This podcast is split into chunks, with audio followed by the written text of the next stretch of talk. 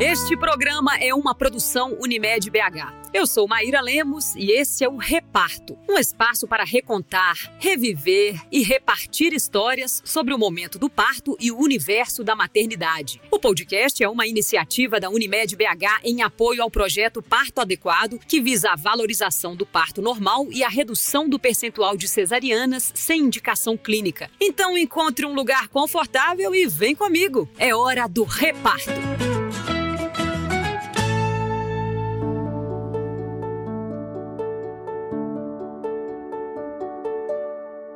Neste episódio, vamos escutar a experiência da Nayara Alquimim, que é mãe do Vitor, de três meses. Tudo bem aí, Nayara? Dormiu bem hoje? Como é que tá? Tudo bem, Maíra. E você? Graças a Deus, hoje foi uma noite mais tranquila. Oh, maravilha. Toda mãe merece isso. E a gente vai conversar também com a doutora Kátia Silena, que é ginecologista e obstetra da Unimed BH, sobre a importância né, do acompanhamento médico desde o início da gravidez. Tudo bem, Kátia? Tudo bem, Maíra. Importante falar de um assunto tão delicado na vida da mulher, né? Com tantas mudanças aí, adaptações.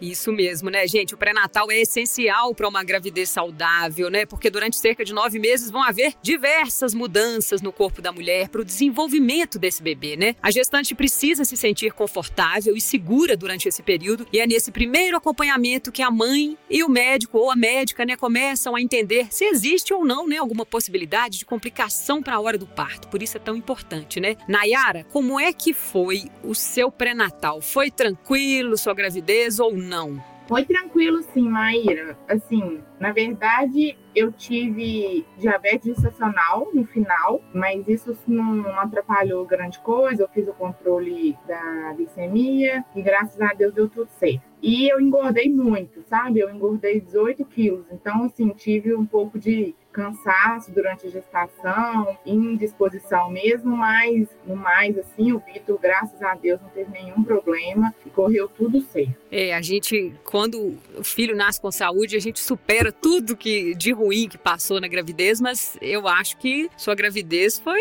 um pouquinho mais complicada, pelo menos, do que a minha, assim. Eu não ganhei tanto peso, eu enjoei bastante no início, mas eu considero que eu tive uma gravidez muito tranquila, praticando esporte, assim, calma calma, não fiquei ansiosa, não passei muito mal. Então, eu acredito que para você tenha sido um pouquinho mais desafiador. Doutora Kátia, para cada mulher é de um jeito mesmo? Assim, não dá para a gente prever o pré-natal como é que vai ser? É, o pré-natal é muito individualizado, né? Porque cada mulher ela já tem hábitos de vida, algumas já têm sobrepeso, outras, como você já faz algum esporte, já faz algum controle com dieta. São vários fatores que influenciam. Tem gestante que também já tem algumas doenças, né? Alguma trombofilia, já vem com uma hipertensão e ela já vem também com doenças autoimunes, insuficiência renal. São tantas as alterações. Hoje está muito comum as gestantes pós-bariátrica, né, pós a cirurgia, algum grau de anemia, desnutrição. Então é muito individualizado o pré-natal. Tem o de baixo risco e o de alto risco. Então é um momento importante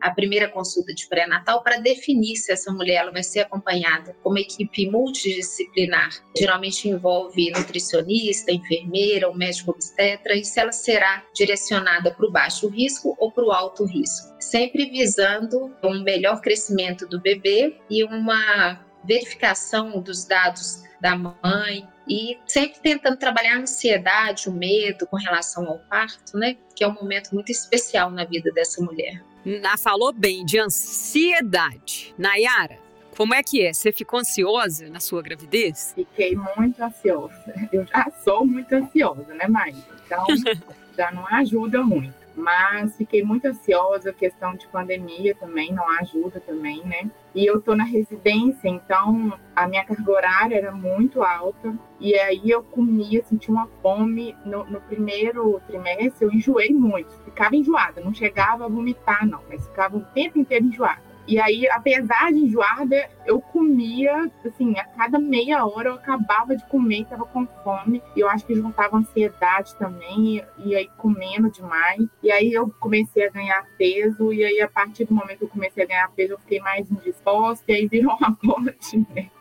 Mas, assim, fiquei muito fiquei muito ansiosa porque sempre quis, né? Aí eu, eu sou um pouco medrosa, aí eu ficava com medo, primeiro trimestre, com medo da perda, né? De ter um aborto, alguma coisa assim. Aí depois ficava com medo também. Nossa, assim, e como eu sou médica, acaba que a gente vê muita coisa, né? E aí o medo do parto também, nossa, Jesus, mas graças a Deus deu tudo certo.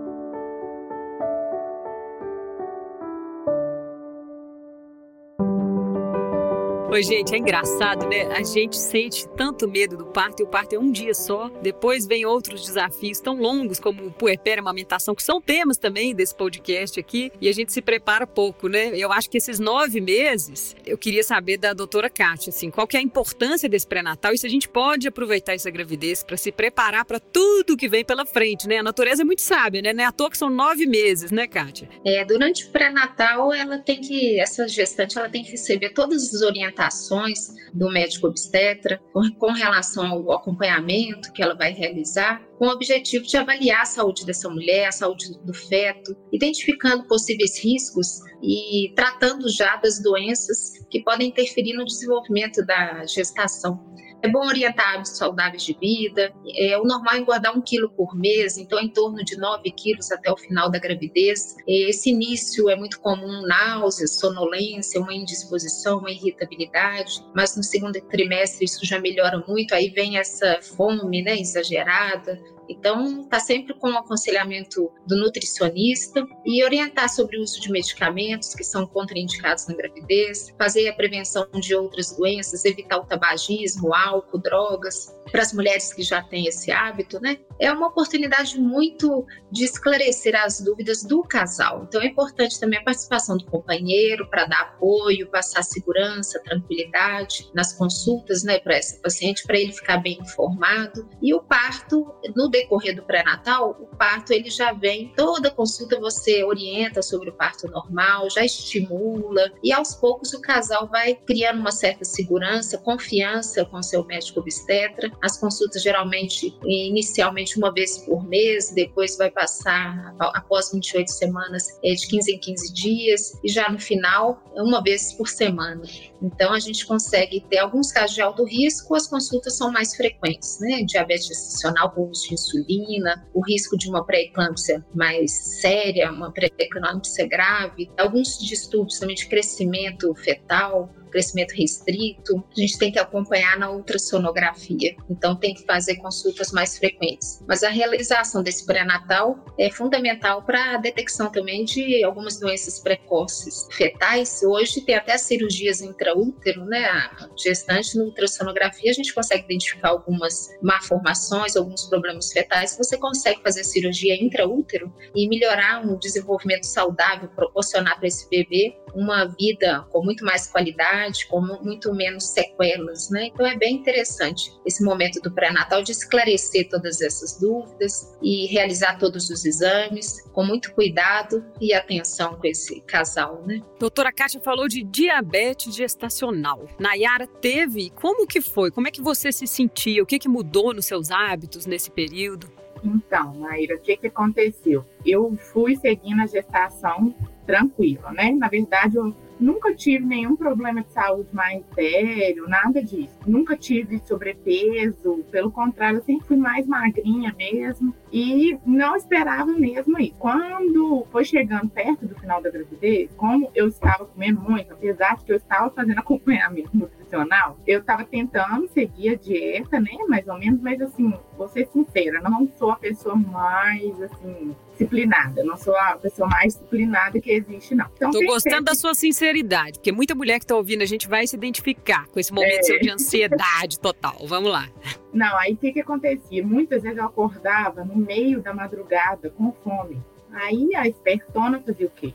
Levava uma barra de chocolate pro lado da cama e comia chocolate. A minha nutricionista quase me matou quando eu falei isso com ela. Isso porque eu sou da área da saúde, então teoricamente eu deveria ser um pouco mais certinha com isso, né? Ela falou: você não pode fazer isso porque dá um pico glicêmico, não pode e tal. Só que quando ela falou isso, eu já tinha ganhado bastante peso e o meu bebê estava bem gordinho, estava no percentil assim, mais alto, eu não lembro exatamente qual. Aí a, a minha obstetra falou: vamos pedir. Eu já tinha feito aquele teste de tolerância oral à glicose, que é com o líquido doce. Pós-destrozol. Isso, eu tinha feito esse já e estava normal. Aí isso foi mais já no final da gestação, se não me engano, foi com, deixa eu ver aqui, por volta de 36 semanas, mais ou menos. Aí ela foi, pediu de novo, foi glicemia de jejum, e aí veio alterada. E aí ela falou, uma, uma glicemia de jejum alterada a gente já considera como diabetes gestacional, a gente tem que é, iniciar o controle glicêmico e a dieta, né? E aí a partir daí eu realmente comecei a fazer a dieta com disciplina, porque aí eu já fiquei com medo, né? Aí fui comendo tudo direitinho e medindo a glicose. E aí minha glicose, graças a Deus, não alterou mais, mas aí com 39 semanas, eu, aí eu já fiz uma acupuntura para induzir o parto, que ela já não queria que passasse muito, porque o meu bebê já era um pouquinho grande e aí foi assim, mas foi assim, foi tranquilo, porque eu consegui controlar a glicose direitinho a partir do momento que fez o diagnóstico, né? Mas eu poderia nem ter tido se eu tivesse sido um pouco mais disciplinada na questão da, da nutrição, né? Da dieta antes do diagnóstico. É, é muito importante mesmo. E a gente consegue ver com esse relato da Nayara a importância do pré-natal, né? Se evitou um problema mais grave. Kátia, você já evitou muitas complicações fazendo o pré-natal direitinho? Como que é para gestante que está escutando a gente, né? Por que que tem que fazer o pré-natal direitinho, assim?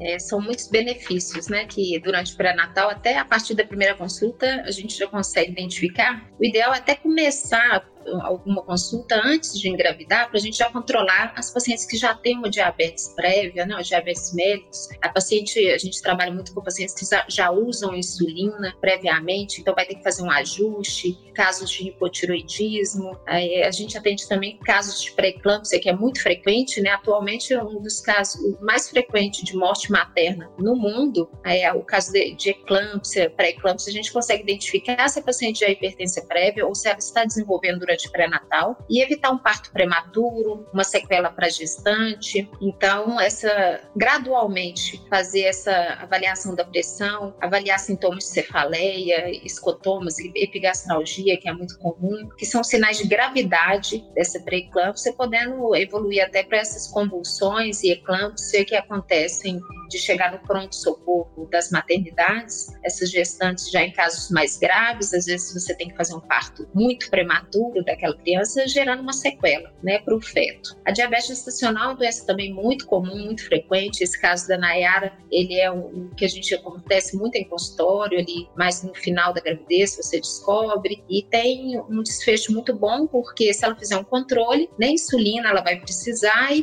pós-parto, geralmente a glicemia volta ao normal né? Retirando a placenta, diminuindo os hormônios placentários, ela já consegue um bom controle aí dessa glicemia.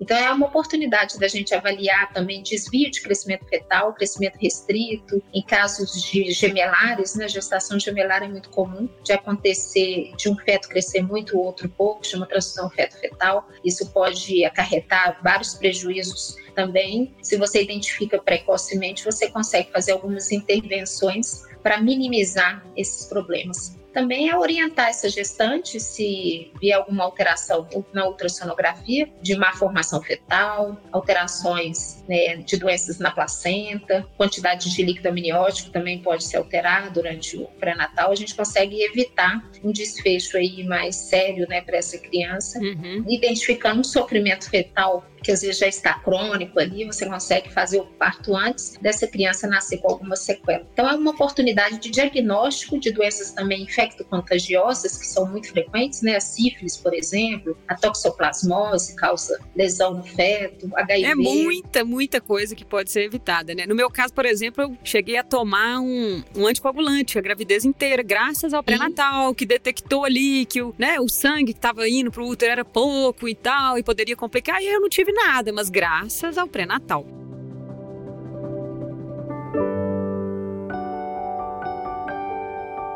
E aí, eu queria saber, agora vamos falar da participação dos maridos, né, dos companheiros e companheiras na gravidez. Nayara, o seu marido foi nos ultrassons com você, te acompanhou, foi parceiro, como que foi ou não? Meu marido faltava aí no ultrassom para mim.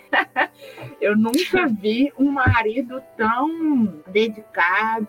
Ele foi em todas as consultas, seja de pré-natal, seja com a nutricionista, seja nos ultrassons, nos exames de sangue em tudo ele foi. Graças a Deus. Eu senti assim, ele me dava muita segurança, porque como eu ainda estava assim com muito peso, né, sentindo às vezes um pouco insegura, ansiedade, ele ia, graças a Deus, em tudo, tudo, tudo, tudo. E isso me deixava assim muito tranquila. Eu sentia que eu realmente estava apoiada, sabe? E isso não é comum não, porque pelo que eu via nas salas de espera de ultrassom mesmo, muitas vezes ele era o único homem da turma ali. E foi muito, muito importante. É, eu tenho um caso parecido com você. Eu também, quando eu engravidei, a gente resolveu levar a gravidez adiante falando assim: olha, a gente vai ter filho, filha dos dois, então desde o início, tudo é dos dois. E assim, a gente foi tudo junto. Isso também me deu muita segurança, né? Apesar de eu não estar ansiosa, o filho não era só meu e eu acho que era obrigação. Mas concordo com você, vamos saber da Kátia, como é que é no consultório, no dia a dia. As mulheres vão mais sozinhas ou acompanhadas ou acompanhadas de familiares? Como que funciona? É muito comum delas irem ou sozinhas ou acompanhadas de outros familiares. Muitas das vezes o marido não acompanha.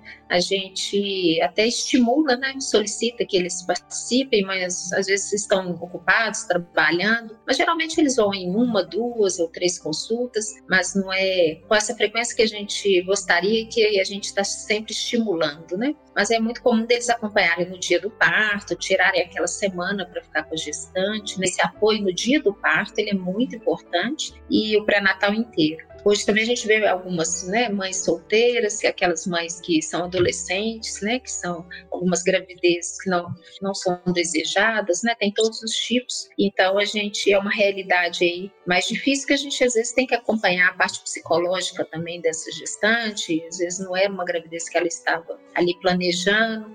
Então é um momento da gente até encaminhar também um tratamento psicológico, psiquiátrico, para dar um apoio e evitar o pós-parto ali, uma depressão pós-parto, né? Que acontece ali naquele primeiro mês, aquela alteração de humor. Se você já prepara no pré-natal, você já consegue minimizar e conseguir ter uma segurança de fazer um parto normal como adequado, né? Que essa gestante fique tranquila ali naquele momento e consiga realizar ali o seu parto com muita segurança e tranquilidade. Então, a importância do marido, do companheiro ou de um familiar, né, às vezes uma mãe, uma irmã ao lado da gestante, é fundamental. É, ajuda mesmo, né? Que a gente fica cheio de dúvidas, de medos. E para quem está nos ouvindo, né? Nem toda mulher tem esse, esse, privilégio, né? Assim, ainda mais na realidade do nosso país, mas as que têm, né? Um companheiro e que queiram mais a presença dele, o, a dica que eu posso dar é dividir informação, sim. Eu lembro que tudo que eu lia, que eu pesquisava, eu sempre passava para ele saber também, não guardava só para mim, assim. Eu tratei desde o início aquela gravidez como nossa, relatava tudo que estava acontecendo, tentei envolver ele para ele ficar curioso também, o que estava acontecendo em tal momento, porque eu acho que isso também vai desenvolvendo, né? Uma desperta ali mais, porque também se a gente coloca só a mãe, sogra no meio, às vezes o marido vai ficando para escanteio. Então isso aí também pode ser uma coisa que pode ajudar. Maíra, posso só complementar uma coisa, a questão do marido antes?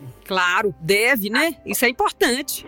E você estava falando que a questão de compartilhar informação, aqui em casa era quase que o contrário. Ele ficava o dia inteiro lendo coisas e me falando, amor, eu li isso, amor, eu li isso isso aqui, e isso. Ele me perguntava o dia inteiro, eu já tava ficando até doida, já tanto que ele perguntava. Mas assim, foi muito importante mesmo. E eu queria saber, Nayara, vamos falar desse barrigão. Tem saudade do barrigão? Foi uma fase que te marcou positivamente também ou não? Você fala assim, nossa, gravidez é ruim demais, eu não quero isso nunca mais na minha vida, como é que é? A minha barriga era assim, eu amava, mas eu, eu falava assim, gente, como é que o povo sente saudade? Não tem cabimento sentir saudade dessa barriga. Você não enxerga o pé, você não consegue pegar nada que cai no chão. É um peso, assim, que eu engordei demais, né? Mas era uma barriga linda. Acho linda. Tem um pouco, um pouco de saudade, não falar que eu morro de saudade, não. Porque você não vira direito. Eu, para virar na cama, eu demorava, tipo assim, tempão, porque eu tinha, eu ia virando bem aos poucos, porque eu não conseguia fazer movimentos muito rápidos. Andava com as perninhas abertas, igual pato, sabe? Então, assim, na hora do banho, eu só tomava banho sentada E para lavar pé, essas coisas assim, é, é uma dificuldade. Cortar a unha do pé, meu marido cortava minha unha, porque eu não alcançava, de tão grande que a minha barriga E você dormia então, com o assim, barrigão bem? Então, mais ou menos, né? Primeiro porque eu fazia xixi de meia meia hora. Então, no início da noite, eu fazia xixi umas quatro, cinco vezes, depois eu dormia, aí pegava o sono pesado, assim, e aí mais ia dando de manhã, eu começava a acordar de novo para fazer xixi. E segundo, porque muito, sentia um pouco de falta de ar, né? E você não acha muita posição. Então, assim, mas eu fui acostumando. Hoje em dia, tanto eu nem sinto tanta falta, por exemplo, de dormir de bruços, porque como eu passei a gestação inteira, né? Sem dormir de bruços, dormindo de lado, eu não conseguia ficar de barriga para cima, era só de lado, porque de barriga para cima me dava taquicardia, me dava falta de ar. Então, assim, não é a coisa mais confortável do mundo. Eu achava engraçado que a outra gestante falava, ai, você vai sentir, outras gestantes, outras mães, né? Você vai sentir saudade da barriga, não sei o que, eu achava engraçado. Mas, assim, é bonita, né? É uma barriga, eu acho lindo barriga de grávida, eu sou apaixonada, acho coisa mais linda. Mas falar, assim, que é confortável, não é, não. Oi, gente, a experiência ela é muito única e diversa, né? Cada uma sente de uma maneira. Eu morro de saudade. Eu não quero ter outro filho, mas eu morro de saudade da minha barriga. Mas para mim foi muito diferente da Nayara, assim. Eu caminhei Belo Horizonte inteira grávida. Até oito meses eu andava o bairro inteiro me sentindo bem. Eu me sentia assim poderosa, plena, no auge do meu feminino. Nossa, um conforto. Até que para dormir eu tive dificuldade também. Essa coisa do xixi, uma sede louca. Tem os incômodos, mas para mim foi mais alegre. Eu acho que o que veio depois do parto foi muito mais difícil, né? Lidar ali com o ser humaninho chegando do que a gravidez mesmo.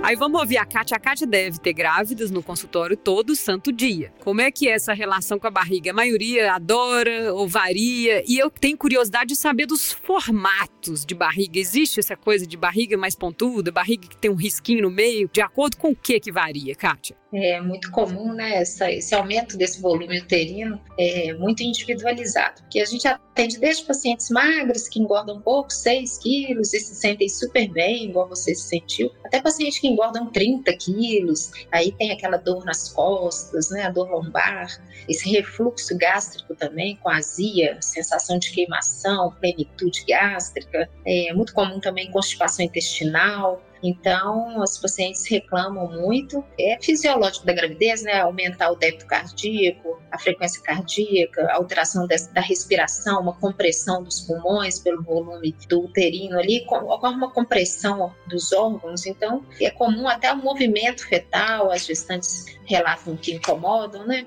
Eu tive dois filhos também, a gente sente aí na pele como que é para dormir, né, para se locomover e esse volume da barriga vai muito do tanto que a paciente engorda, né? Tem pacientes magrinhas que engordam um pouco, ali 7 quilos, 8 quilos, que ela não tem aquele edema, aquelas pernas ali com aquelas varizes, né? Envolve muito uma tendência genética, mas esse ganho de peso. Já a paciente que ganha 25 quilos, 30 quilos, ela vai ter mais dores nas pernas, o abdômen né, muito globoso, ela às vezes já é uma paciente que já vem com obesidade, tem uma certa frequência no consultório de pacientes que já chegam com 100 100, 110 quilos, então as queixas também vão ser proporcionais aí a esse ganho de peso com relação à azia, queimação. Tem gente que praticamente tem que dormir quase assentada, né, por causa do refluxo, por causa da falta de ar. Então, o ideal é fazer uma dieta, caminhar muito, como você mesmo relatou, fazer atividade física, caminhadas, ganhar pouco peso, até no máximo 9 quilos, isso tudo ajuda muito para uma gestação saudável e com menos sintomas, né? Uhum. Eu, agora, só para não falar que foi tudo perfeito, porque não é, né, gente? Eu tive um enjoo nojento no início, que eu não conseguia sentir o cheiro de nada. Até o cheiro do meu marido me enjoava e uma coceira na barriga de, de ástase abdominal, né? Que o abdômen vai abrindo. Eu lembro que eu confiei no óleo de coco, passava óleo de coco na barriga o dia inteiro. Nayara cuidou do barrigão também, sentiu esses enjoos que eu senti e eu achei muito estranho. E você? Eu senti o, o enjoo no primeiro trimestre, né? Eu lembro que eu descobri a gravidez, se não me engano, com quatro semanas. E aí eu descobri, por exemplo, numa terça-feira, sei lá, no início da semana, não lembro direito.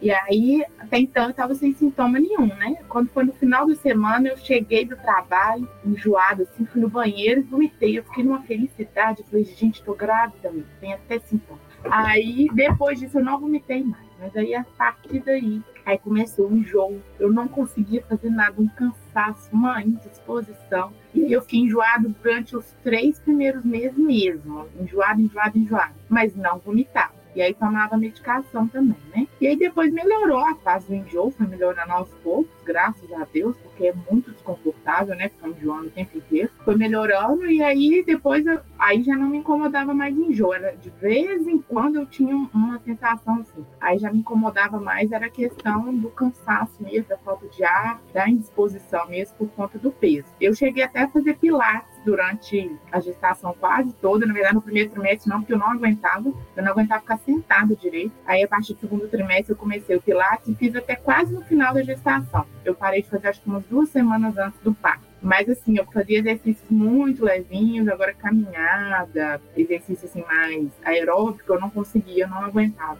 Eu andava meio quarteirão, que é o Pilates é aqui do lado da minha casa, eu andava meio quarteirão e já chegava lá cansada. Agora, uma coisa que a gente vê nos filmes, eu queria saber se é verdade ou não, essa coisa do desejo da grávida. Eu tive um desejo louco de comer ovo. Eu não sei porquê. Meu organismo me pedia ovo a gravidez inteira. Eu queria comer ovo mexido, ovo frito. E Nayara teve algum desejo e queria saber da Kátia também se isso é real, se todo mundo tem desejo ou não. Eu não tive nenhum desejo, não pelo menos assim, do jeito que o pessoal fala, não. Eu tinha vontade de comer as coisas, mas eu sempre tive. Então não era nada assim, fora do normal, não era, ah, hoje eu tô com vontade de comer, sei lá, um hambúrguer, um trem assim. Mas não tive nada tipo, ah, eu quero comer terra.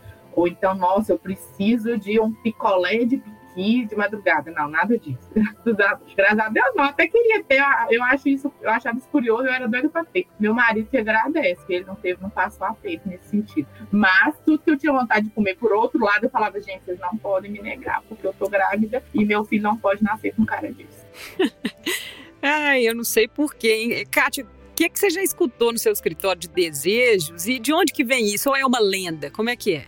É, as gestantes elas têm uma preferência assim por alguns alimentos, né? Principalmente nesse período aí, primeiro trimestre, com náuseas, elas toleram muito alimentos mais cítricos como sucos de limão, maracujá, abacaxi, todos mais gelados, alimentos mornos, eles dão mais náusea. É bom evitar um pouco alimentos condimentados, industrializados. Então, o alimento mais natural, ele é mais tolerado nesse, nesse período. E o desejo vai muito de mulher mesmo. Algumas já têm alguma compulsão mesmo por doce, aí se intensifica ali na gravidez. Então, a gente tem que tomar muito cuidado com esses desejos, né? É uma alimentação saudável e controlada, porque a fome, ela no segundo terceiro trimestre, ela fica muito desregulada. A pessoa acaba de almoçar e daqui a 20 minutos está com fome novamente. Ela tem que dosar o alimento ali de 3 em 3 horas, dando preferência a alimentos mais saudáveis, evitando esses industrializados, né, os fast foods, tendo esse controle alimentar de pequenas porções de 3 em 3 horas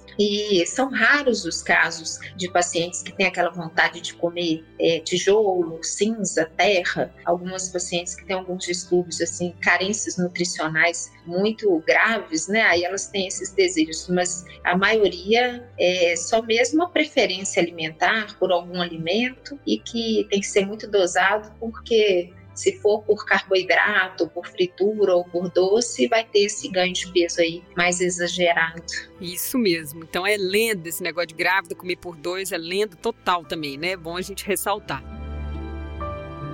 Bom, eu queria, Nayara, que você deixasse um recado final, né, para a gestante ou para quem quer engravidar e que está nos ouvindo, né? O que, que você pode dizer para encorajar essas mulheres? Bom, primeiro, se preparem, né? Eu sempre falo para fazer a consulta de pré-natal antes mesmo de engravidar mesmo, para já entrar na gestação sabendo o que está acontecendo. Eu, no meu caso, por exemplo, eu tomava medicação, tive que trocar medicação antes de engravidar, porque tem medicação que não é compatível, né? Então, assim, se preparem, façam o pré-natal com todo cuidado, sabe? Invistam no pré-natal, porque faz toda a diferença quando você faz um pré-natal bem feito, quando você está bem acompanhada, está bem informada, sabe o que está acontecendo, entende o que está acontecendo e previne várias coisas, né? Faz os exames direitinho, vai nos consultas direitinho. E é difícil, pode ser difícil, tem, algumas mulheres são, é mais fácil, para algumas mulheres é mais difícil, mas vale a pena cada segundo. Quando você vê a carinha do seu filho, não tem nada no mundo que pague. O pré-natal torna-se uma coisa assim, a gravidez, na verdade, né? Torna-se uma coisa assim muito tranquila e a partir dali é lógico que tem as dificuldades do puerpério, mas aquela carinha sorrindo para você daí alguns meses que começa a sorrir, né? Não tem nada no mundo que pague. Então, quem tem engravidar, eu dou toda força, acho que tem que fazer, tem que realizar o sonho sim, fazer com responsabilidade, né, para tentar ter a gravidez o mais tranquila possível, para evitar problemas que depois vão dar dor de cabeça, né, e vão dificultar ali. Obrigada, viu, Nayara? Principalmente porque tá com o Vitor lá, né? Bebezinho de três meses, no auge do puerpério, conversou com a gente. Muito obrigada por repartir um pouquinho da sua história. E doutora Kátia, obrigada pela sua participação, né? Você que continue ajudando aí muitas mulheres a realizarem esse sonho da maternidade, né?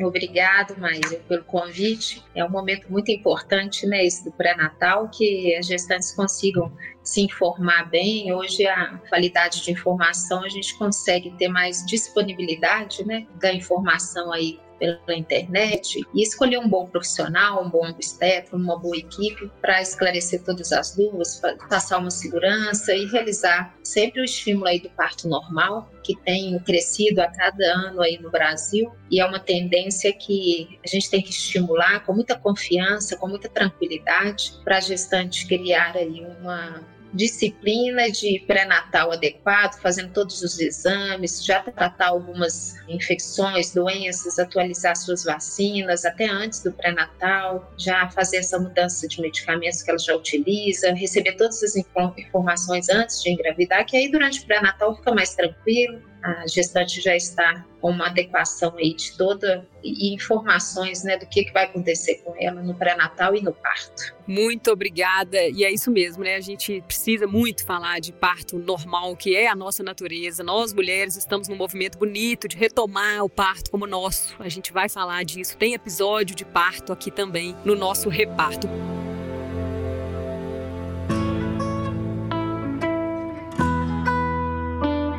Muito obrigada a vocês, meninas, a vocês que nos acompanharam. Chegamos ao fim desse episódio do Reparto e eu queria agradecer as convidadas e deixar um último recadinho. A Unimed BH tem uma estrutura completa para cuidar de você durante a sua gestação. São mais de 500 médicos obstetras para te atender, além de uma rede de atendimento com hospitais, clínicas, laboratórios e centros de imagem para auxiliar nos exames de pré-natal e no momento do parto. Saiba mais em unimedbh.com.br/barra parto adequado. O link, gente, está aqui na descrição desse episódio também, ok? Muito obrigada por nos acompanhar até aqui. Siga a Unimed BH no Spotify e nos encontramos na próxima. Até lá!